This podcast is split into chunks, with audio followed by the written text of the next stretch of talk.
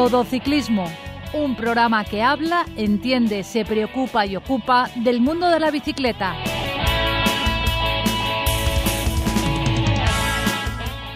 Muy buenas tardes. Esto es Todo Ciclismo.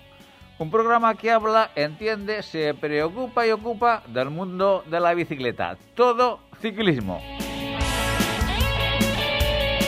Recibir un saludo de Sari Zorio que hace posible que desde el control técnico llegue hasta todos vosotros este programa.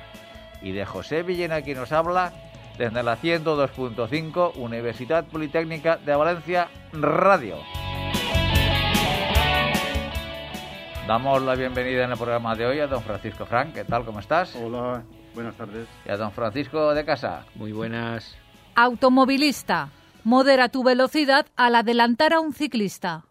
Ciclista, no olvides que las reglas de tráfico están para cumplirlas. Respétalas. No te olvides visitar nuestra web todociclismoradio.com.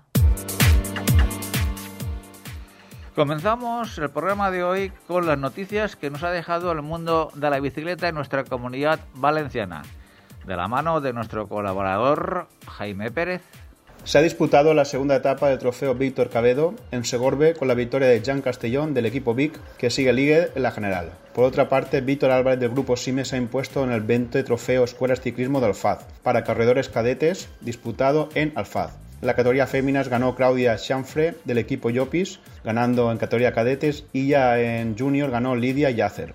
Respecto al trofeo Escuelas Ciclistas de Alfaz, en infantiles de segundo año se impuso Óscar Os del Mar Alacant y en primer año Iker Oliver del Javia. Decir que la web de la Federación Valenciana de Ciclismo sigue sin informar de estos resultados y en el Facebook de la misma federación se dedican a poner fotos y poco más. Ciclista. Usa siempre el casco que debe estar homologado y asegúrate de su correcta colocación. Don Francisco de Casa, ¿qué otras noticias nos ha dejado el pelotón internacional estas, estos últimos días? Bueno, pues vamos a ir con unas noticias breves, digamos. Eh, Gaudú ganó la última etapa de Luxemburgo, Almeida se llevó la general. Gaudú, este tío que también está empezando a destacar, ¿eh? ganó Empieza, empieza. una etapa en la Vuelta a España en la Farrapona, ¿te acuerdas? Sí. Que se la, se la ganó a- al Movistar. Y la verdad es que es un tío que se le ve siempre sonriente subiendo, con cara alegre y ojo, que también está ahí Sí. poniendo una nota. Oudou era el lugarteniente de Thibaut Pinot toda la vida en el equipo. Pero últimamente, como el otro ya va a menos, pues este ya ha podido ganar alguna etapa y se ve como un valor en alza. Hmm. Luego una, noticia triste que ya todos eh, supongo que se habrán enterado, que ha muerto atropellado el ciclista, el exciclista Chris Sorensen, eh, comentarista de la televisión danesa, o sea, el equivalente a contador allí. Sí, sí. Eh, mientras practicaba ciclismo, iba a comentar los mundiales eh, de ciclismo en, pis- eh, en carretera Sí, sí. y no sabemos exactamente qué ha pasado. Yo no, no he visto que se ha, se ha especificado cómo ha sido el accidente, qué pasó exactamente, simplemente eh, que ha muerto en un accidente de tráfico, le han atropellado. Pero parece ser que estaba transitando, parece ser que estaba transitando por las por la carretera donde se va a producir el campeonato del, del mundo en ruta. Eso es al menos lo que me ha llegado. No sé si realmente eh, es así o no, pero bueno, la, la poca información todavía sin contrastar que tenemos, Sí, la verdad es que yo en todas las noticias que he leído ninguna dan ninguna explicación ni nada. Eh, respecto al mundial, ah, ya se ha celebrado ha comenzado el Mundial Exacto. de Ciclismo en Ruta 2021, Y- eh, donde se celebra en Flandes, y la primera cita fue ayer domingo, donde se disputó la eh, el Campeonato del Mundo contra reloj eh, individual masculino. Efectivamente, donde el que dio la nota, como era de esperar también, bueno, como era de esperar, ojo, que hay unos cuantos ahí. Filippo Gana eh, quedó en primer lugar, con Van Aert segundo a 5 segundos solamente, que no está nada mal, y Ebenepol tercero a 43 segundos. O sea, Pero- pero pasa- vaya tres, ¿eh? Sí, sí, totalmente, pero Filippo gana, ya no gana con tanta facilidad como hace un año o poco más. Exacto, no arrasa. No arrasa, exacto, es así. Bueno, Filippo Gana ganó, yo creo que entre otras cosas, porque salió el último. Porque los tiempos que tenían los belgas, y, y, y Van Aert, sobre todo Van Aert, era bastante mejor, iba dos o tres segundos por delante. El hecho de que el otro saliera el último El último kilómetro, como es un, es un corredor muy fuerte, vimos por el empedrado de Brujas el último kilómetro volaba gana y le sacó los 5 segundos esos y 4 o 5 más que tenía por detrás. Si hubiera sido al revés, hubiera salido Van Aert el último, Habría sido pues seguramente hubiera ganado. Eh, esos 5 segundos son siempre para el último. Mm. Ahí tenemos eh, a destacar eh, viejas glorias como Tony Martin, que creo que ha anunciado ya su retirada. De hecho, quedó en sexto lugar a 1.17, todo una bestia de las contrarrelojes del Campeonato del Mundo. Y Pogachar, quedó en décimo a 1.52, una posición bastante discreta para lo que, lo que todos podíamos tal vez esperar de él, ¿no? Pero bueno. bueno, Pogacar yo creo que a esta altura de la temporada él ya está recogiendo velas, ya ha cumplido y no creo que esté al 100% ahora mismo en estas, en estas fechas. No, no está bien y lo ha demostrado también en las Olimpiadas y donde ha ido no ha brillado a su altura. Yo creo que tenemos que fijarnos bastante en Renko de Benepul, que tiene 21 años y este hombre, pues oye, tuvo una caída el año pasado, estuvo nueve meses sin competir, fue al Giro, lo hizo con lo que pudo y este año pues ya está demostrando que es de los grandes. Yo creo que el año que viene tendremos eh, un corredor que se atreverá con alguna grande, incluso la ganará. El hecho de ser tercero ayer contra especialistas demuestra que una persona como él, al contrario de Gana y de, y de Van Aert, es una persona eh, que está destinada a ganar una grande. Los otros dos no, porque son corredores de un día. Sí, no, además Ebenepool, eh, mucha gente le criticó porque en el Giro al final mucho se prometía, no acabó haciendo nada y tal, que igual estábamos echando las campanas al vuelo con él, pero ojo, el tío se recupera y vuelve a ganar, o sea que es de mentalidad tremenda este tío. ¿eh? Bueno, eh, lo, hemos comentado muchas veces, Paco, es que no solamente es cuestión de físico, es cuestión de físico más eh, mente. Bueno, y mente, y mente bueno, de, auténtico campeón. Pues sí, pero un campeón joven que todavía no está muy rodado porque si la semana pasada, no sé si lo comentaría, el, el campeonato de Europa de fondo en carretera, que se lo disputó con Corbelli que ganó Corbelli al final, pues oye, hizo una enciclopedia de, de, lo que no hay que hacer en los últimos 40 kilómetros. Y es porque es, joven todavía.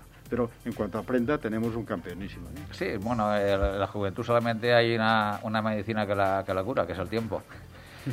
Pero bien, eh, y luego recordar a nuestros oyentes las citas más importantes que, que tenemos en este campeonato del mundo.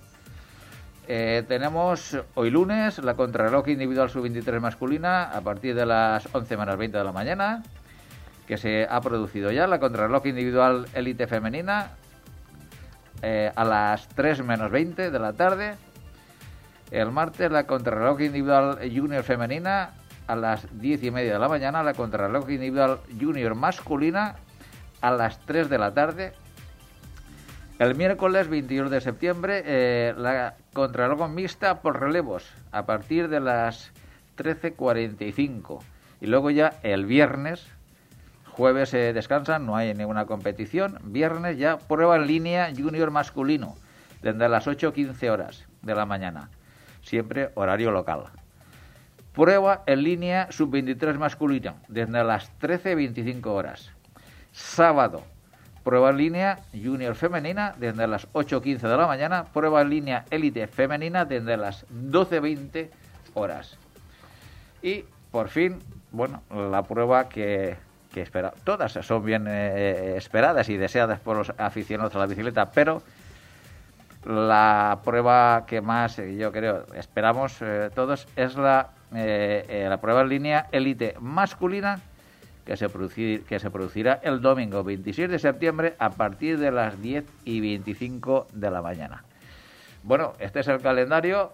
¿Y cómo veis algún aspirante para el triunfo final eh, en la categoría élite masculina? Sí, claro, hay tres o cuatro nombres, pero eso es una lotería. Depende de cómo vaya la carrera de cómo se aciertas en la escapada, pero bueno, hay, hay tres o cuatro personajes que quieren ganar. Uno de ellos es el que ya ganó el año pasado, el Alaphilippe.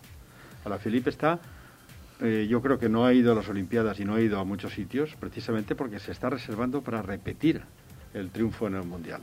Luego está Van Aert, corredor de un día fortísimo, ha demostrado que está muy, muy fuerte.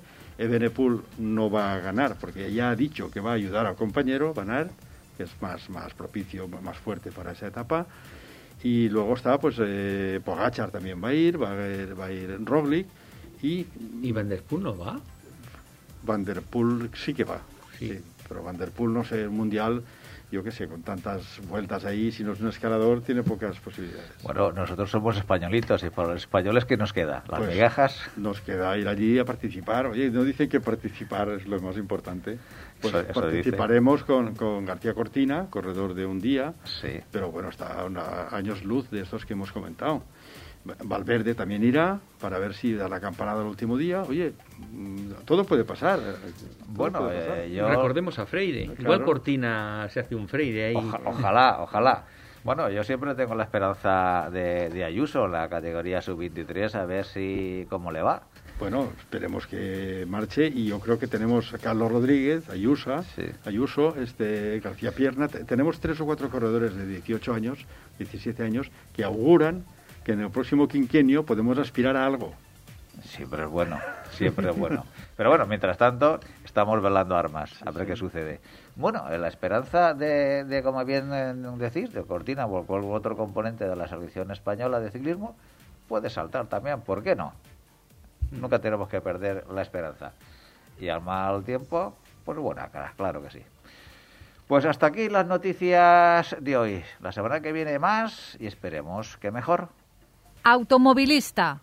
No se puede adelantar a otro vehículo si vienen ciclistas en sentido contrario. Ciclista, rueda por el arcén cuando sea posible o en su lugar lo más arrimado a la derecha.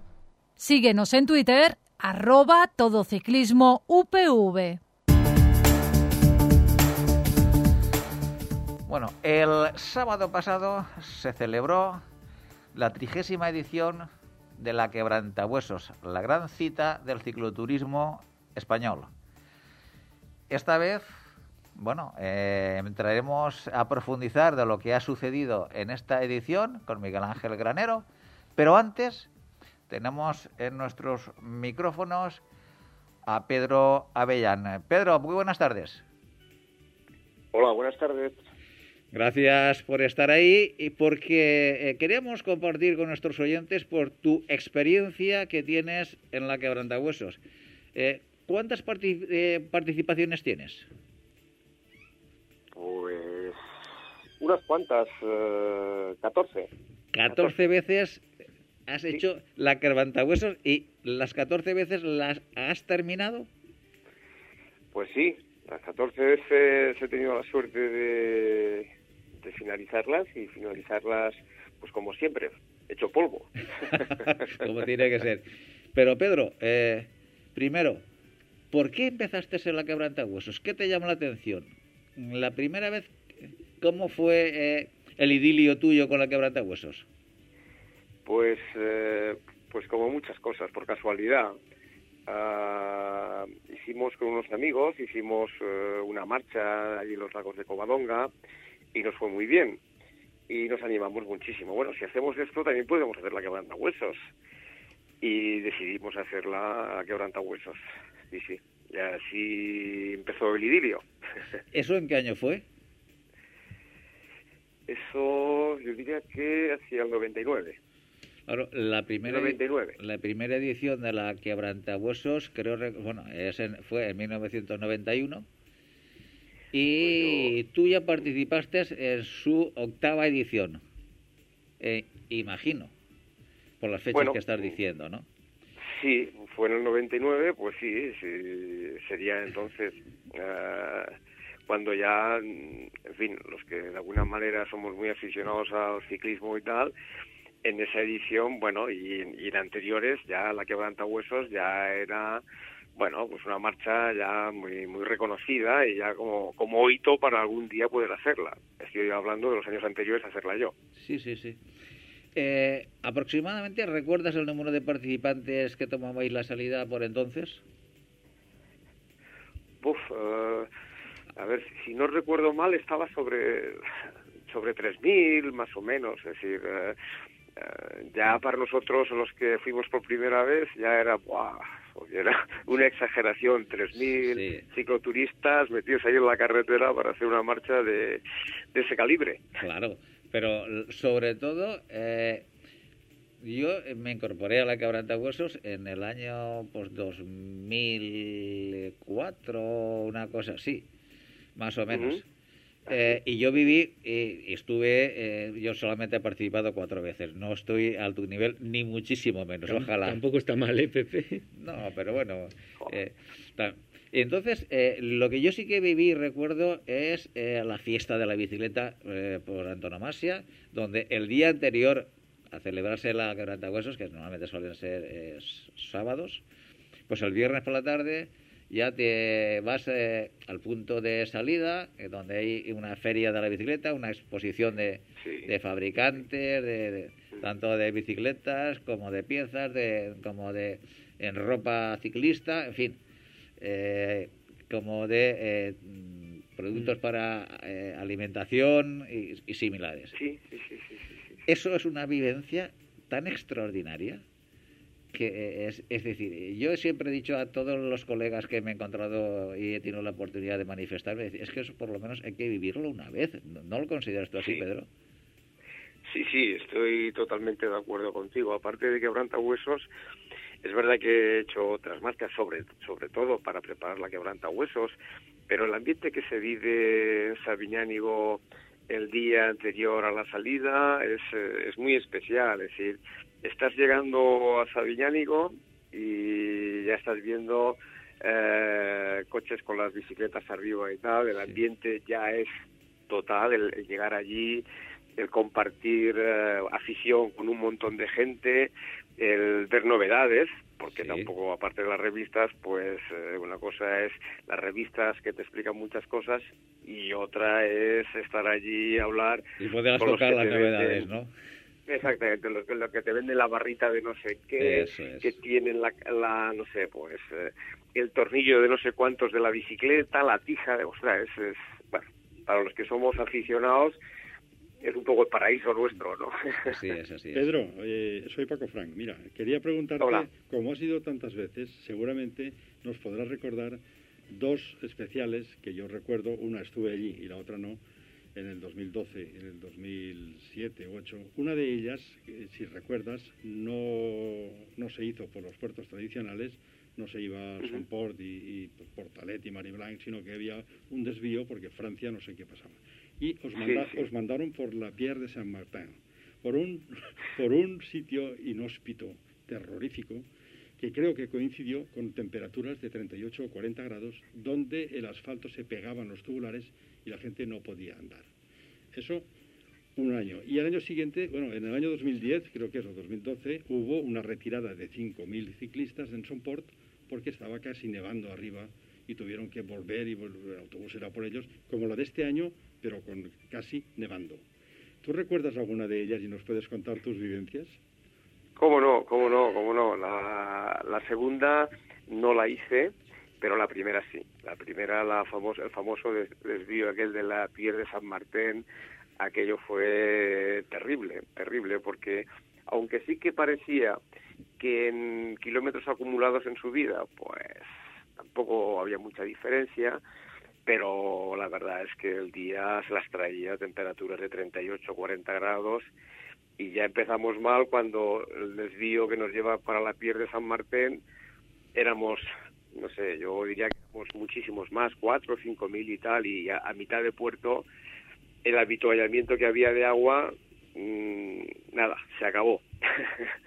y entonces los que íbamos por la parte de atrás, pues con bidones vacíos y subiendo para arriba pues como podías, ¿no? Aquello fue fue muy duro. Luego arriba pues cuando llegas que había un habituallamiento muy grande y tal, pero prácticamente se había acabado todo.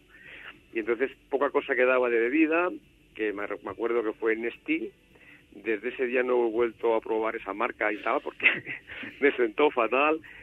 Y a partir de ahí todo lo que fue la carretera por la parte por la zona de Navarra lo que lo que comentabas la brea se deshacía ah, desgraciadamente vi un accidente de una moto que se metió eh, para evitar esa brea y se llevó a dos ciclistas por delante.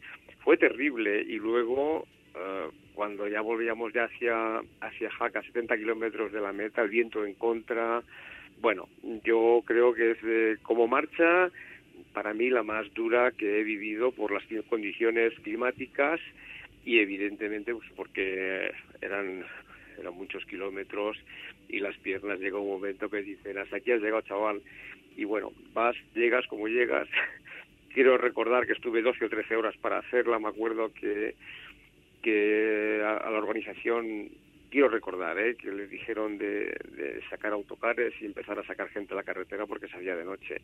era, fue, fue muy dura, esa fue muy dura. De todas formas, Pedro, eh, sí, la verdad es que son, son situaciones vividas y, y ediciones pues para, para no olvidar, ¿no? A tenerlas ahí enmarcadas en, en la mente. Pero tú cuando afrontabas eh, estas quebrantahuesos, estas 14 ediciones que, que, has hecho, ¿tú tenías alguna, eh, ese, ese año, tenías algún tipo de preparación específica para afrontarla? Sí, sí, sí, la verdad es que igual que la primera fui pensando que como había hecho la, la clásica de los lagos ya podía hacer cualquier cosa sí. y no sabía bien bien dónde me metía y, y claro, pues para que la novatada. A partir de ahí yo ah, más o menos como eh, cinco, cuatro o cinco meses antes empezaba a prepararme evidentemente a rodar, rodar y dos meses antes de huesos solía hacer marchas para coger el ritmo de, de marcha y tal. Sí, sí, mi preparación más o menos venía a ser cinco o seis días por la semana cogiendo la bicicleta, controlando la alimentación, durmiendo bien, en fin, me preparaba, la verdad es que me preparaba. ¿Y la semana anterior tenías algún eh, hábito específico?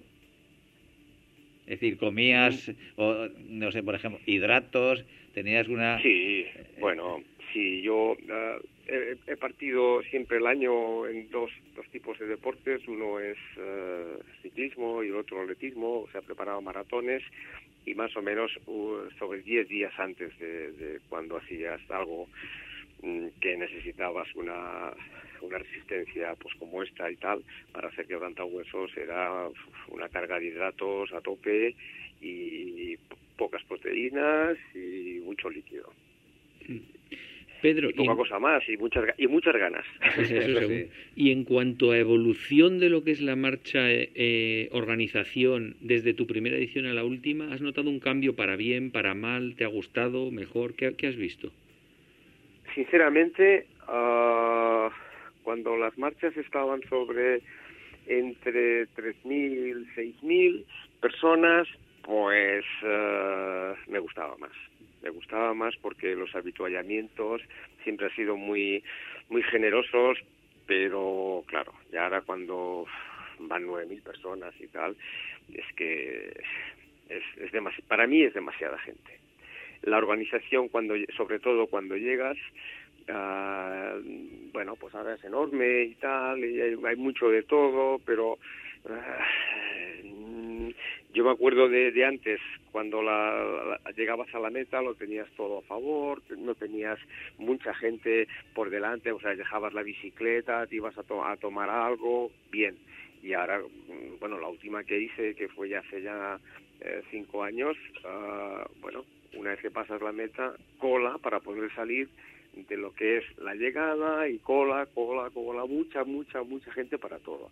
Eso en la llegada. Y luego los habituallamientos en ruta, era horrible. O sea, acercarte entre que llenas bidones. Eh. A ver, me quedo, me quedo con las ediciones antes del 2012. Pedro, recordarás, eh, yo creo que era antes del 2012, yo he estado entonces alguna vez por allí y mm, cuando, cuando llegábamos a meta, a los que ganaban les daban una copa. Había una especie de, de, teatrillo allí con un, con un, estrado y les daban una copa. Es verdad. Y ha ganado Mengano, y Mengano todo el mundo aplaudiendo. Desde, desde que Francia se metió por el medio y como es copartícipe, que pasan por su territorio, pues ha impuesto también unas normas y es que no hay, no hay premios, hay tiempos y hay dorsal y el dorsal no es para que te sientas un profesional, sino para identificarte por si te pasa algo. No, Paco, perdona, perdona que, que, que, pueda incidir en, lo que estás diciendo, que es muy cierto, pero no, no tiene el tema, no, eh, vamos, por la información que yo tengo, no, aunque haya tenido que ver también algo, eh, la parte francesa, sobre todo, es una discusión donde eh, la propia Comisión de Cicloturismo de la Federación Española de Ciclismo Eh, y la Comisión de Seguridad Vial estuvimos un una confrontación en, la Federación Española porque eh, lo que estábamos diciendo es que si tú das premios, das una, una clasificación primero, segundo, tercero y cuarto, eso deja de ser una marcha cicloturista y se convierte en carrera. Con lo cual, si es carrera, porque cuando íbamos eh, como representantes de la Federación Española de Ciclismo a la Dirección General de Tráfico, siempre el director de, de la Dirección General de Tráfico nos decía que una marcha cicloturista debería de reunir las mismas características que una carrera. Y si eso fuera así, una marcha cicloturista no podría celebrarse, porque de una, carrera, eh, el tiempo de, corte de una carretera es mínimo. Una marcha cicloturista tiene que estar prácticamente, aunque esté a tráfico eh, abierto, son muchas horas, eh, desde el primero al último, es otro concepto distinto. Bien, tú, tú realmente es así, es así. Pero vamos a ver, ¿tú crees eh, que hay alguna contradicción entre que se considera una marcha amigable de pasarlo bien, en la que solamente figura tu dorsal por identificar, no hay premios, hay tiempos personales, y el comportamiento en carrera de la mayoría de los que van allí, que van a darlo todo y a reventarse? No, no, vamos a ver, pero es que, es que esa, esa es la eterna discusión que siempre hemos tenido con la Dirección General de Tráfico. Es decir, porque ellos veían, porque cuando se daba la autorización, cuando, cuando se comparte eh, dos provincias ya tiene que intervenir, tiene que intervenir la Dirección General de Tráfico. Eh, y si no, es la jefatura de tráfico provincial de cada, de cada ciudad o cada provincia. Entonces, eh, cuando nos reunimos para tratar estos temas, pues siempre salía lo mismo. Es decir, es que vosotros, mm, las marchas cicloturistas, no son reales. Es que no es así. Y tuvimos que comprometernos para decir que quitábamos clasificaciones y que el primero, eh, es decir, no había una clasificación por tiempos, y sino que había dorsal y el dorsal hecho tanto tiempo. El dorsal 7463, pues tanto. El dorsal, y al final lo que se trató es no dar o no reconocer al que mejor tiempo hace, aunque luego los medios de comunicación, en la quebranta huesos, la, cualquier medio de comunicación, siempre te dice, el primero ha sido fulanito, ha hecho un tiempo de no sé qué. Eso va en contra de la prueba. Eso va en contra de que al año siguiente te faciliten las autoridades los permisos oportunos, porque lo estás convirtiendo en carrera. Y eso es así. Sí, sí, yo lo, que veo es que últimamente las clasificaciones son al más mayor, el que ha venido de más lejos, al club que más gente ha traído, al minusválido de no sé qué. Entonces, han cambiado el matiz como un mérito de participación no, no por correr, sino por estar y ser una persona. Pero vamos a ver, es que lo que no tenemos que, que, que, olvidar es de dónde venimos. Somos cicloturistas. Si somos cicloturistas, eh, las condiciones por las que transitamos por las vías, que al fin y al cabo lo que se reduce todo es a esto, a las condiciones por las que transitamos en las vías, no son las mismas que cuando estás en plena carrera, que tú no ves si te viene un coche de cara o si te están adelantando, o las circunstancias eh, y la casuística de cada momento, sino que tú cuando estás en una marcha de cicloturistas eres un usuario más de la vía, no eres un, usuario exclusivo, eres uno más, con lo cual tienes que ser copartícipe con la eh, en cada momento de, los distintos usuarios de las vías. Y pueden ir en distintos medios de, locomoción. Entonces, eso es donde está la diferencia fundamental. Y la DGT tiene que velar mucho Primero porque eso se dé así, que tú puedas transitar y si tú tardas cuatro horas más, pues no pasa nada porque la carretera está abierta. El problema es de la organización si te esperan o no a que tú llegues. Ese es otro tema. Pero en una marcha, eh, en una carrera, prácticamente pensemos que una carrera es una burbuja que eh, tendrá su tiempo más o menos de, cabeza a fin, pero que toda esa burbuja eh, va a un ritmo una marcha cicloturista, desde que llega el primero hasta que llega el último, pueden pasar horas. Y eso es lo que de alguna manera hay que, de alguna manera, pues normalizar. Eh, figúrate el, carácter que imprime el participar en la QH, que yo he llegado a oír en alguna conversación a clasificar a los ciclistas. Yo soy QH5, yo soy QH6, yo soy QH7. Y son la, la gente que lo hace en cinco horas y pico, en seis horas y pico, las seis horas y pico, luego eso dentro del mundillo nos lo puede ratificar Pedro, bueno, yo lo he hecho en seis horas y media, yo, yo en cinco cincuenta, yo en siete, cada uno ¿eh? se pone en el escalafón del globalismo patrio según la QH que hace en cada momento. Y por eso digo que es verdad lo que dices, y debería ser una marcha en la que no hubiera competición, pero internamente la gente va a competir. Totalmente de acuerdo, totalmente de acuerdo, Paco. Es que es así. bueno, hay, eh, hay una cosa, hay una cosa que yo creo que en todas las marchas pasa y es la vanidad que tenemos pues los que vamos a hacerla. De verdad que hay, hay mucha gente que va sencillamente a hacerla, a hacerla y punto. Pero eh, en muchas ocasiones vamos Uh, si ya hemos hecho esa marcha, en este caso la, la quebrantahuesos, eh, pues vamos muy preparados, pero vamos muy preparados no para hacerla, sino, uh, no, y, y, al menos en mi caso, no para competir con nadie, sino con uno mismo. Es decir, si el año pasado la hice en siete horas, a ver si lo hago en 6.50.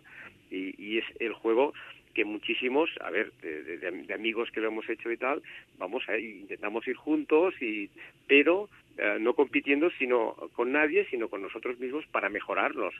Y evidentemente el concepto carrera no lo es mmm, a primera vista, pero sí para ti mismo, sí, tú vas a darlo todo. Y, y evidentemente lo que tú comentabas, Pepe, estoy totalmente absolutamente de acuerdo.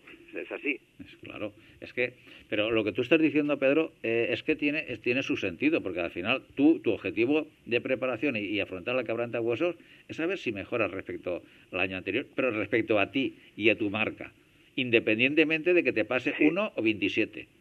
Está claro, sí, sí. Lo que sucede que eso muchas veces cuando estás en, en, en, en, en carretera y tienes el gen de, de, la bicicleta, normalmente es un gen competidor. Y, y, intentas estar ahí detrás y, bueno y aguantar Bueno, pues- hasta que hasta que revientas pero ese es, ese Ese es, ese es el, error Aspecto, el aspecto vanidoso que, que tenemos mucho, es decir, he conseguido hacer en no sé cuánto, Exacto. eso, estoy de tal nivel, eh, referente a otros, porque te crees, bueno, pues que es mejor que otro, en fin, no sé. Todas esas cosas pasan, realmente pasan, pero el sentido, lo que es una marcha, en el momento que te pones encima de la bicicleta y tienes, eh, bueno, pues un montón de gente a tu alrededor que va a hacer la misma marcha y tal, es no competir con ellos, pero sí hacerlo lo mejor posible. pero, pero eso depende de la mentalidad pues, de, cuando de- te entregas. Pero eso Te de- entregas depende de la mentalidad de cada uno de los que hemos participado Claro, ¿no? está claro, está claro, claro que sí. Pero en fin, eh, lo que pasa es que, eh, sobre todo, eh, ha conseguido aunar la quebrantahuesos a una serie de conceptos ciclistas tan dispares que es incapaz de asumir en un año normal, no en estos dos años que llevamos aquí, el año pasado se suspendió y esta vez ha tenido que reducir muchísimo el número de, de inscritos por el tema de la pandemia.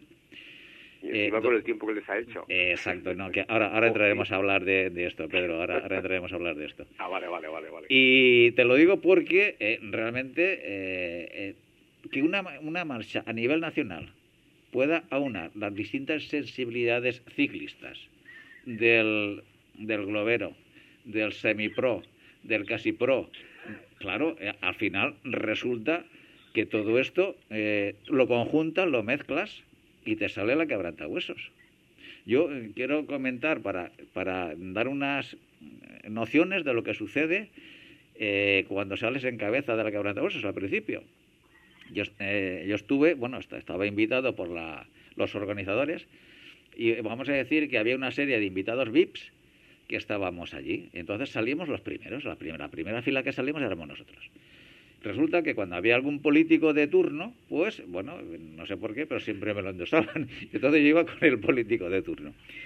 Eh, no quiero decir quién fue, le- y yo le ¿Por dije... qué? Dilo, Pepe. No, no, no, no, simplemente porque, bueno, ahora contaré la anécdota.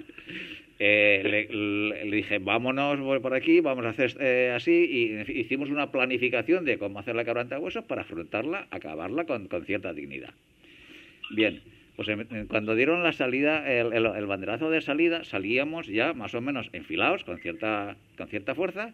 Digo, vamos todos a la derecha, uno detrás de otro, y dejar la máxima amplitud de, de la calzada para que pasen todos los fieras. Pues en el kilómetro, bueno, antes de Jaca, antes- bastante antes de llegar a Jaca, la gente nos adelantaba y nos cerraban enseguida. Y el primero que iba eh, del pelotón nuestro era el político este, que no quiero decir quién es, donde al- uno de los que lo cerraron, le- la rueda trasera, eh, golpeó con la rueda del, de- del político de turno y lo tiró al suelo. Se Madre pegó un gorrazo y se, pegó- se hizo daño. Y se hizo daño. Entonces, por eso digo, que como yo personalmente he vivido mm, muchas historias también en la quebrantahuesos, porque la quebrantahuesos tiene, cada, cada uno de los que participamos tiene su propia historia, que eso también es un poco lo, lo bonito, pero, pero llegas, llegas a un punto donde cuando razonas, paras y piensas, dices, pero, pero qué, ¿cómo puede ser esto? Que eh, perdamos el norte, el sentido común, una vez que estás encima de la bicicleta, lo pierdes, porque es que no mires cuando adelantas si vas a estorbar o vas a, empujar o vas a tirar a, un compañero, porque somos compañeros, ahí no somos rivales, nadie está quitándole el pan a nadie. Y perdemos el norte. ¿Pero qué es esto?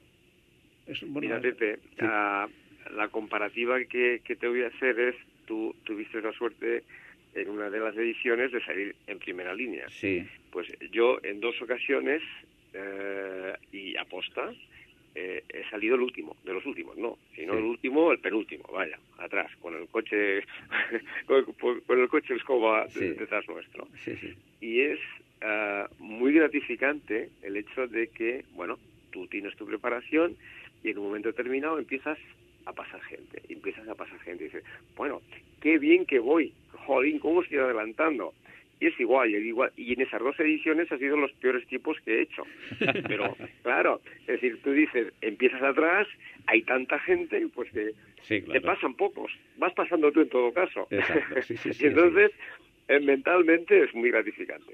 Sí, la, verdad es que sí, por eso te digo que, cada uno la, ha vivido desde un, punto de vista totalmente, totalmente distinto.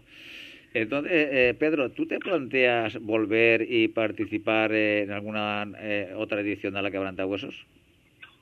Pues la verdad es que no. La verdad es que, mm, bueno, pues ahora que, probablemente tengo más tiempo, porque ya afortunadamente pues ya, ya no trabajo y estoy retirado y tal, pero ahora me apetece mucho más hacer, pues voy a hacer, no sé, el Tourmalet Uh, voy a hacer, no sé, uh, la Marie Blanc. Y bueno, pues voy allí, me paso con, con mi familia, me paso dos o tres días y aprovecho para hacer eso. Pero ya hacer marchas, eh, la marcha, a menos como yo me las planteaba, era estar muy preparado, estar eh, bien, pues esto, poniéndote las orejeras todas las semanas y bicicleta y tal. Y bueno, y ahora me tomo la bicicleta con mucha más filosofía, y más lo que es el concepto cicloturista. Es que eso ahí, ahí es donde yo quería llegar, Pedro. Ahora es cuando tú estás disfrutando de la bicicleta y no la bicicleta disfruta de ti. Bueno, la verdad es que también tiene, todo tiene su punto, ¿no? Todo tiene su punto. Es decir, cuando hacía aquello, a, a ver, hacer marchas, la mayoría de las marchas era la excusa con una afición que, que, tienes, que es la bicicleta, la excusa por juntarte con tus amigos, estar eh, pues unos días, no sé, un fin de semana, estar compartiendo, pues eso, afición, mesa y bicicleta. Pedro, entonces, Sí, digo que entonces después ya te has, te has eh, cortado la coleta, vamos a decir, en, en plan de, de marchas cicloturistas y ahora estás ya viviendo otro otro idilio distinto con, con la bicicleta. Cosa, cosa que personalmente me alegro porque yo, yo entiendo el cicloturismo como lo estás viviendo tú. Como he dicho, también lo he vivido el otro cicloturismo, más competitivo, más exigente, donde cada vez que se te acercaba la fecha, pues te entraba ese gusanillo en el estómago. Total. Eh, claro. Entonces, eh, estoy como mucho más relajado, disfruto cada vez eh, mucho más de las salidas que, hacemos, cada uno con su grupeta, y eh, sobre todo mm, es como decir, bueno, oye, mañana tengo la salida con, con, con los grupos de ciclistas correspondientes, vamos a disfrutar del día y vamos a disfrutar de la compañía. Eso es cicloturismo. Yo no estoy diciendo que el ciclodeportismo o ciclodeportistas que se llaman, marchas ciclodeportistas, haya una, haya una competición de no profesionales y de no amateurs, de, de cicloturistas, pero como en su momento defendíamos en la Dirección General de Tráfico, debe de tener y reunir las condiciones prácticamente de carrera, por seguridad de todos, de los que están compitiendo y de los aquellos usuarios de las vías donde en, ese momento no se les debería dejar de mm, transitar porque hay una carrera ciclista, no una marcha cicloturista, una carrera ciclista. Y eso es lo que yo también he defendido en todos los foros donde estado. Y muchas veces en la Federación Española de Ciclismo, no lo entendían y otras veces me dejaban como loco. Pero bueno, es que es lo que es lo que es, es que eso es así. Y ahí es donde empezó ya a haber dos categorías, las marchas ciclodeportistas y las marchas cicloturistas. Pero en fin, dicho esto, este tema, Pedro, eh, vamos a entrar ahora a hablar de la quebrantahuesos 2021, de lo que cómo se ha producido, cómo han disfrutado los que han participado. Vamos a hablar con Miguel Ángel Granero, que lo ha hecho, un compañero nuestro. Te invito a que te quedes con nosotros y que también aportes eh, tu granito de arena desde tu punto de vista de todo lo que ha sucedido en esta edición. Miguel Ángel, buenas tardes. Hola, ¿qué tal? Bueno, eh, Miguel Ángel, eh, enhorabuena por haber sobrevivido a la, a la trigésima edición de la Quebrantahuesos, porque dura, dura ha sido, ¿no es así? Bueno, la dureza muchas veces es relativa, es en función a la exigencia y las condiciones en que uno se la, se la tome. O sea que yo, por ejemplo, lo que yo he hecho quebrantahuesos buscando tiempo y ha sido mucho más agónico eh, a nivel físico y personal que lo que hice el otro día, que para mí fue un disfrute y te la repetiría mañana mismo. Sí, pero, pero eh, Miguel Ángel, yo creo que ha sido un disfrute porque tú sabías que físicamente no podías dar a lo mejor al 100% como otras veces por motivos de seguridad, porque la calzada, la bajada de los puertos y demás no estaban eh, con, con las máximas garantías de seguridad que otros años, ¿no? Por el tema de la lluvia. A ver, yo eh, tuve una caída a principio de verano y aún no acabo de estar recuperado bien de la rodilla. Eh, afrontaba la quebrantahuesos no con la expectativa de hacer tiempo. Sí que iba a ayudar a un amigo que lo hacía por primera vez que quería hacer oro, pues a, echarle un cable. Pero luego, vistas las circunstancias y que este amigo pues decidió no salir, eh, me lo decidí tomar totalmente con calma y objetivo llegar. O sea, el objetivo era llegar. a nadie le sorprendió el tiempo que hizo, porque la, cuando tú vas a estos sitios tienes que estar al tanto de la previsión que puede dar. Sí, sí, claro. Que alguien le allí buscando como loco chubasqueros, cubre botines, pero vamos a ver, tú no lo sabías antes de ir. Claro, claro. Es que, es que a ver, eh, esta edición para mí eh, será inolvidable no solo por las condiciones, sino porque la, fue en septiembre, casi en la fecha de mi cumpleaños, y, y bueno, fue la, de, la del COVID, y bueno, eh, tú tienes que estar primero con la equipación suficiente para afrontar una etapa así y luego tener la prudencia necesaria para saber en cada momento lo que puedas arriesgar o no. Eh, hay gente que dice, no, es que los que salieron no tenían sentido común, unos descerebrados, unos locos. No, para mí el loco es el que a lo mejor salió sin cortavientos, sin cubrebotines y luego en el sompor estaba con hipotermia. Pero antes de esto, Miguel Ángel, ¿Qué condiciones meteorológicas se daban en el momento de la salida? Mira, eh, yo tuve la gran suerte de dormir en una autocaravana justo en Sabiñánigo, al lado de la salida. Sí. A las 8 menos 10, con mi amigo me acerqué para ver si había gente y cómo estaba, porque estaba cayendo una buena.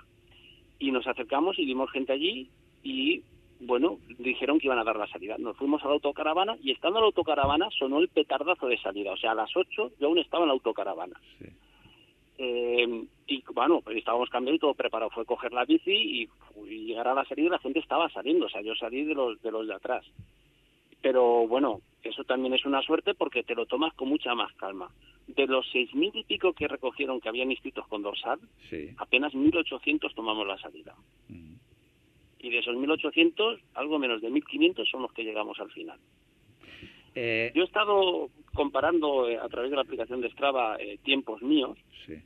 Evidentemente en las subidas pues te los tomas con calma y no hay nada que comparar, pero en las bajadas, aunque te los tomes con calma, siempre te gusta ir más rápido. Pues en este día, por ejemplo, eh, la bajada de Sonpor, que era lo que a mí más me preocupaba porque sé que era, iba a hacer bastante frío y que es muy rápida y larga, pues yo eh, tardé 20 minutos más de lo que tardé en 2019. O sea, si en 2019 hice una media 54, el otro día hice de 35 sea, yendo con mucha prudencia, tirando mucho de frenos. Y encima yo voy con zapatas, que no voy con discos, que los frenos de disco, pues en esas condiciones, pues es donde se nota la diferencia. El Marie Blanc, de bajar de 46 a 46 por hora, bajar a 30. También tiene unas curvas que tienes que anticipar bastante lo que es la frenada, eh, sobre todo con la zapata, para ir limpiando la rueda y poder frenar. Y el portalet, eh, de bajar a 45 a bajar a 32 O sea que eh, evidentemente la marcha se podía hacer, pero había que tener dos dedos de frente y conocimiento para saber hasta qué punto arriesgar. Pero, eh, evidentemente, eh, si tú hubieras estado en la organización, ¿tú hubieras suspendido la marcha o no? La verdad es que es muy difícil ponerse en, la piel de ellos. tienen muchas presiones y muchas cosas a las que que tomar decisión que no es complicado. Yo imagino que ellos eh, seguirían un parte meteorológico, como todos los podemos hacer hoy a través del móvil, y también estaba claro que la previsión iba a ir mejorando. Por ejemplo, en Sabiñánigo, a partir de las 4 de la tarde, ya daban bastante mejor. Los que lo hicieron en seis horas y poco se comieron casi toda la ruta con lluvia hasta en Sabiñánigo. Los que yo llegué a partir de las 6 de la tarde, pues a partir de Portalet y Laos de Jaca ya estaba todo bastante en mejor condiciones. O sea que eh, era difícil una decisión. Eh, también hay que pensar una cosa.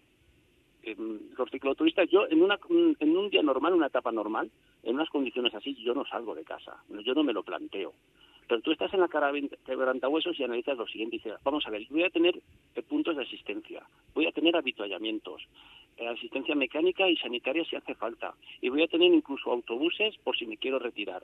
O sea, para que en cualquier momento que tú te veas que no quieres seguir, pues tenías ahí ese comodín para poder retirarte. Entonces tú sales y también es verdad que una vez estás en la habitación, calentito, eh, se ve todo muy difícil, se ve todo muy complicado, pero una vez empiezas, estás metido, calientas el cuerpo, estás ya en la marcha y vas viendo, vas kilómetro a kilómetro y vas viendo, pues aquí mejora, aquí esto parece más seguro, ya se ve de otra manera. Yo lo que lamento es que mm, la gente no lo haya intentado. O sea, yo haya, gente que dice, pues ya no voy, no. Por lo menos intentarlo. Yo a ti te estoy escuchando, Miguel Ángel, y estoy, mm, bueno, me estoy planteando la situación y te estoy viendo como aquel que dice, bueno, si yo necesito ayuda, sé que la organización me la da.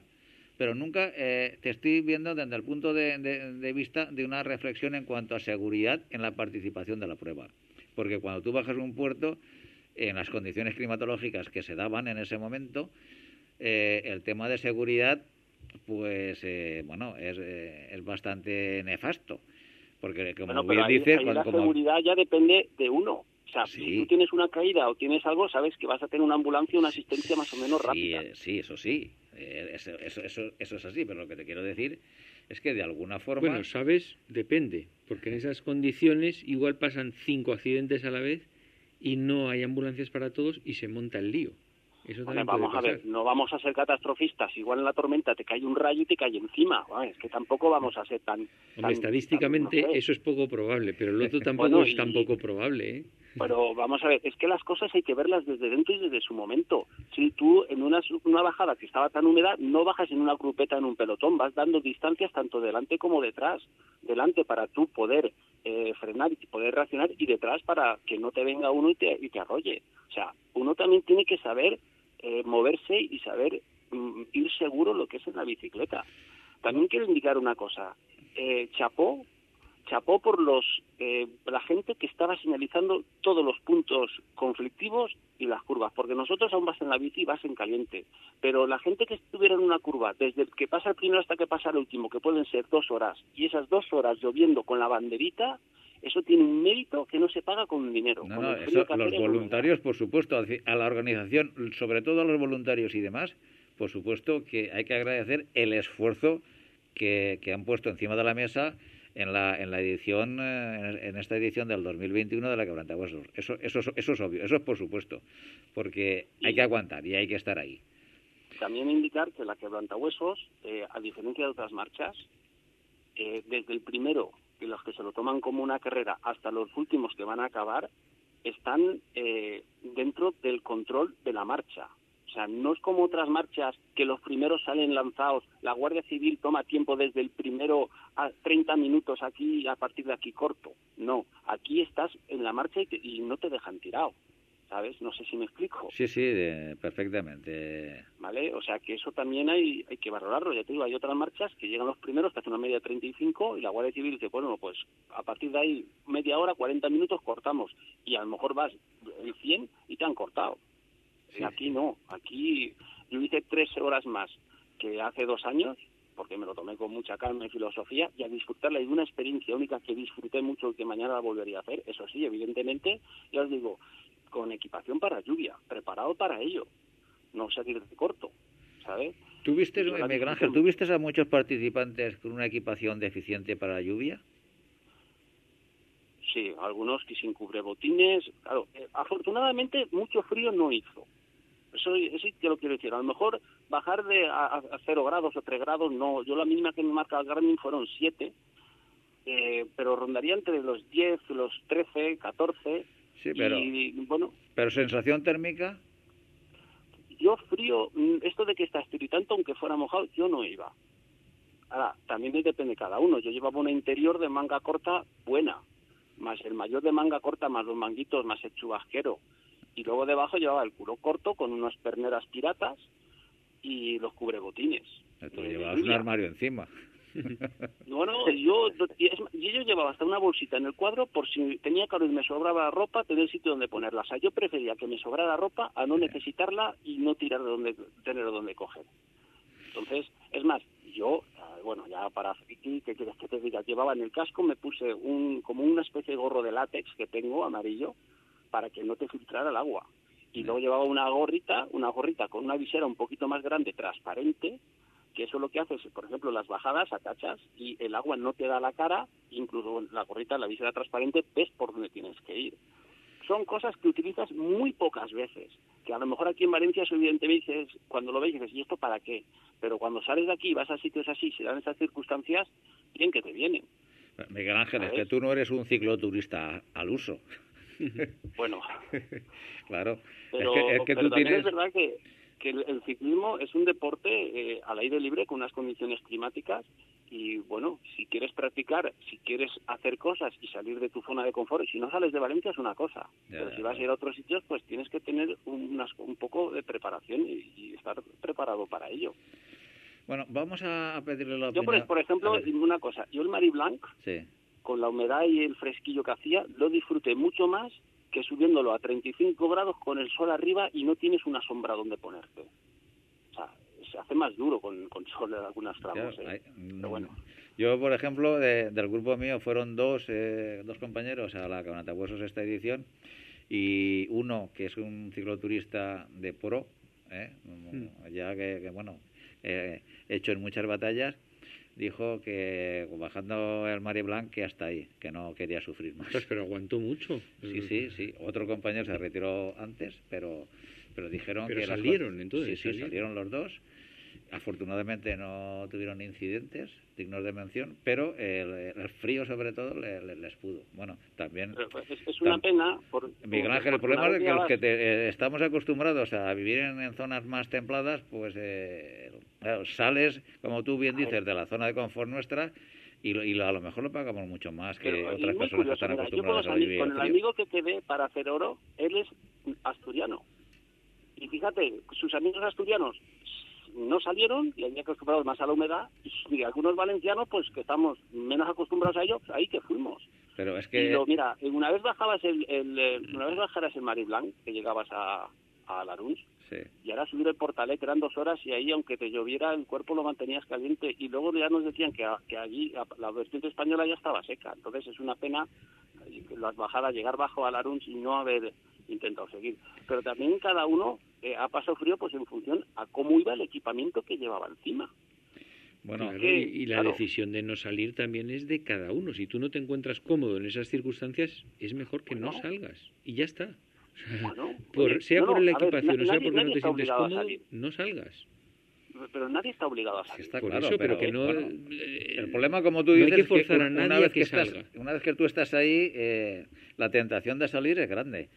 Entonces, eh, yo siempre lo enfoco esto, este tema desde el punto de vista de la seguridad para el ciclista, que tienes dos filtros. Uno, el primer filtro es el de la organización, que te dice si se suspende o no se suspende la prueba, y el segundo filtro es el de uno, el de uno mismo que te dice salgo o no salgo. Y su propio sentido común de cómo se encuentra él en, sus en esas circunstancias y ya eh, está. A todo, mm. a todo esto nos hemos dicho que ha habido un incidente luctuoso donde un ciclista, además de Valencia, con 34, con 34 años, se salió de la calzada y falleció.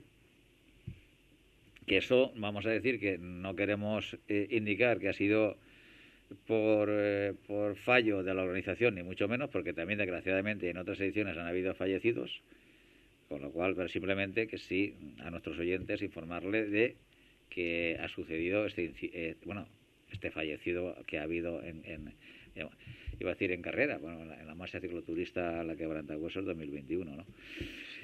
Supongo que esto, pues a lo mejor eh, ahonda en, en, algún sentimiento de los organizadores que no sabían a lo mejor si suspender o no suspender y al producirse este, este incidente luctuoso, pues pues estará todavía como más, eh, decir, no saben si hemos acertado o no, aunque cuando ha habido cuando hay un fallecido de por medio, pues siempre el decir que se han acertado o no es una duda que, que no se debe ni, ni de plantear, ¿no? Porque decir, bueno, es que mm, quién sabe si la culpa es del tiempo, que tenemos que haber suspendido la prueba.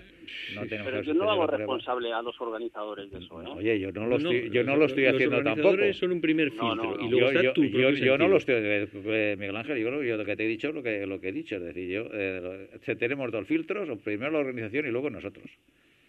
Y si tú sales, sabes a lo que sales y asumes las consecuencias que, que, que asumimos cada uno cada vez que subimos en bicicleta a, mí lo, que me llama poderosísimamente la atención, bueno, yo llevo escuchando un buen rato, eh, es que los primeros que llegaron hicieron prácticamente el mismo tiempo que en seco. Yo alucino en colores.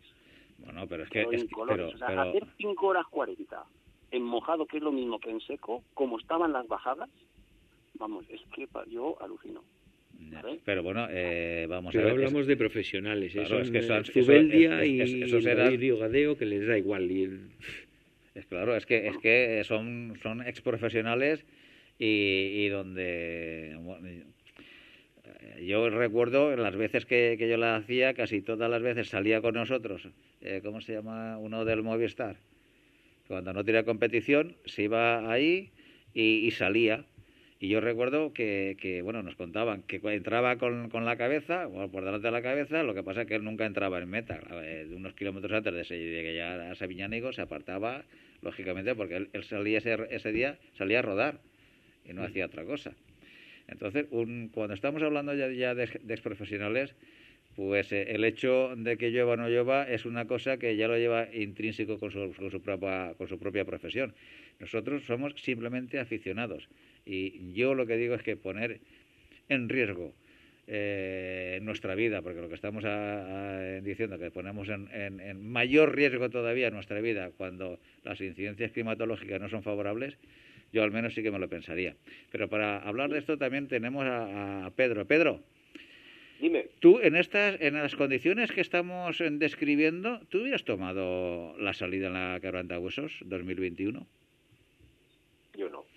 No. Yo no, hubiera salido, pero no, no, no hubiera salido por cuestiones de frío, ni por cuestiones, bueno, en las que ya llevamos tiempo con esto, pues bueno, ya tenemos equipaciones más o menos, que además yo normalmente, eh, yo vivo en Cataluña, uh, por donde me muevo uh, normalmente yo suele llover bastante, con lo cual mi equipación perfectamente para la lluvia la tengo, ¿no?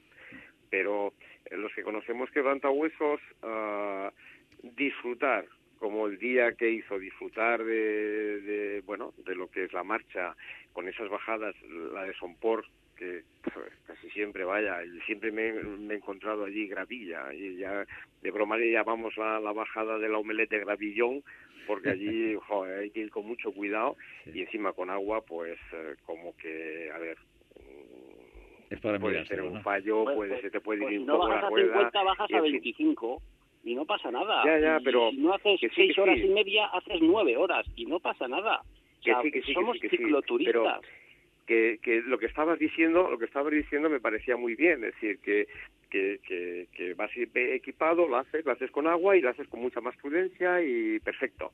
Pero, a, a ver, yo disfrutar, disfrutar con, con lo, lo que os cayó, yo personalmente yo no yo no la, no la haría pero es por eso pues porque mm, iría con 40 ojos y bueno y una cosa es eh, disfrutar de la quebrantahuesos como lo he hecho un, más unos cuantos años y otra cosa es y lo mismo digo para para las temperaturas que, que, alguna vez hemos tenido de más de 40 grados. Es decir, es que es, es, es, insoportable. Es decir, cuando estás allí lo estás pasando mal. Pues con la lluvia, cuando está lloviendo mucho, pues igual, pues eh, si tienes que, que, tiene que llover, como a mí me ha llovido alguna vez, y me no, acabo, y me ha llovido alguna vez y me ha llovido, pero bueno, es una, una nube que pasa por allí, te pega el chaparrón y eso, bueno, pero saliendo como lo que yo he visto, ¿eh? Lo que yo he visto, yo, yo, yo probablemente yo no hubiera salido.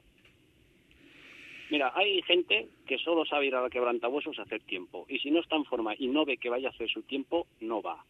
Entonces, lo que hay que aprender es a cambiar el chip. Oye, hoy no hace circunstancias para hacer tiempo, aunque haya entrenado, pues la vivo de otra manera. Y no pasa nada porque a lo mejor veas que tus amigos ya que has hecho ocho horas y media cuando lo normal es que hagas dos horas menos. No pasa nada, la has vivido, es una experiencia y esto es cicloturismo y el cicloturismo eh, va, a la intemperie y, es con aire y con viento y con lluvia y si no, oye, el que no le guste eso porque se dedique a deportes de sala. Que sí, que sí, que, que, Miguel Ángel. Bien lo que dices, pero de entrada salir ya sabiendo que te vas a pasar uh, un montón de horas uh, que te nada más te falta el flotador, nada más te falta el patito para ir con la lluvia y tal, pues, pues a, a mí, a mí como cicloturista, pues uh, disfrutar, disfrutar no lo voy a hacer. Y no voy a tiempo, sencillamente voy a mm. hacerla. Como la mayoría de las veces que he ido allí, pues he ido a hacerla, porque yo mis tiempos, mi mejor tiempo ha estado sobre 7.30, pero normalmente yo la, solía hacer entre 9 y 10 horas. Y íbamos como íbamos. Y oye, y, lo pasábamos mejor o peor, pero al final cuando acabamos la satisfacción de haberla acabado siempre la teníamos, como supongo tú la habrás tenido cuando has acabado las condiciones que has acabado, claro que sí. Ojo, que, que yo, mm, si me das a elegir, yo la prefiero hacer con buen tiempo. ¿Vale? Pero una vez se dan las circunstancias, uno cambia el chip y se adapta a ellas, ¿sabes? Y yo lo disfruté una distinta, pues de otra manera pero que me das a elegir, pues claro, prefiero hacerlo con sol y mejor tiempo, evidentemente. Miguel Ángel, eh, yo, yo, me quito, yo me quito sombrero con todos los que salisteis. yo, yo viendo, viendo lo que he visto por, por las, bueno, los reportajes que han hecho y tal, como salisteis, eh, de locos nada. Yo, yo cuando has comentado que había gente que os tildaba de locos, de, eso nada. Estoy convencido que la mayoría de vosotros eres muy consciente de dónde os metíais y qué es lo que ibais a hacer y las condiciones que ibais a hacer. Y entonces, tener los arrestos para decir, pues oye, pues aún así la voy a hacer, pues que me quito pero de, de verdad me lo quito. Eh, Miguel Ángel nos dicen, como ya conoces el programa, eh, sabes que ya nos dices ahí que estamos fuera de tiempo. ¿Algo que, ¿Alguna puntualización más respecto a la Huesos 2021? Bueno, eh, estaba viendo un movimiento por ahí ya en las redes sociales eh, solicitando pues que a las personas que tuvimos la osadía y la valentía encima de terminarla, que somos poco más de mil, pues que la organización tuviera el detalle de, pues regalarnos un, dorsal para regalarnos no de darnos plaza para, para la del año que viene eh, regalar nada no pagando de que corresponde y tener derecho derecho a ello y creo que sería una recompensa muy bonita a todos los que salimos eh, dignificamos lo que es la quebrantahuesos y los que lo terminamos lo hicimos épica y luchamos contra los elementos y nos superamos y demostramos que el ciclismo épico también se puede vivir de forma cicloturista. Me apunto, me apunto a ese, me apunto ese comentario. Muy bien, pues eh, me alegra que al final eh, hayamos eh, coincidido todos en que realmente el, cicloturismo se puede dar de todas formas y maneras y por qué no puede ser épico también. Unos lo verán de una manera, otros lo verán de otra, pero en fin, el cicloturismo, bien entendido, cabemos todos y con todas las sensibilidades que tengamos cada uno respecto a la bicicleta. Bueno, pues eh, Pedro, me alegro mucho de tenerte en el programa. Eh, espero eh, también contar contigo para otras, otros programas porque sé que tienes andanzas importantes que contarnos. Hablaremos y estaremos en contacto. Un fuerte abrazo y hasta la próxima, Pedro. Muchas gracias a todos. Venga, buenas tardes. Vale, buenas tardes. Miguel Ángel, pues nos vemos, nos encontraremos pronto. Hasta la próxima. esperemos. Venga, un saludo. saludo. Don Francisco de Casa, nos vemos la próxima semana. Pues sí, Pepe, hasta la semana que viene. Y a todos vosotros os esperamos el próximo lunes a partir de las seis y media de la tarde y los jueves a partir de las doce del mediodía. Ser felices.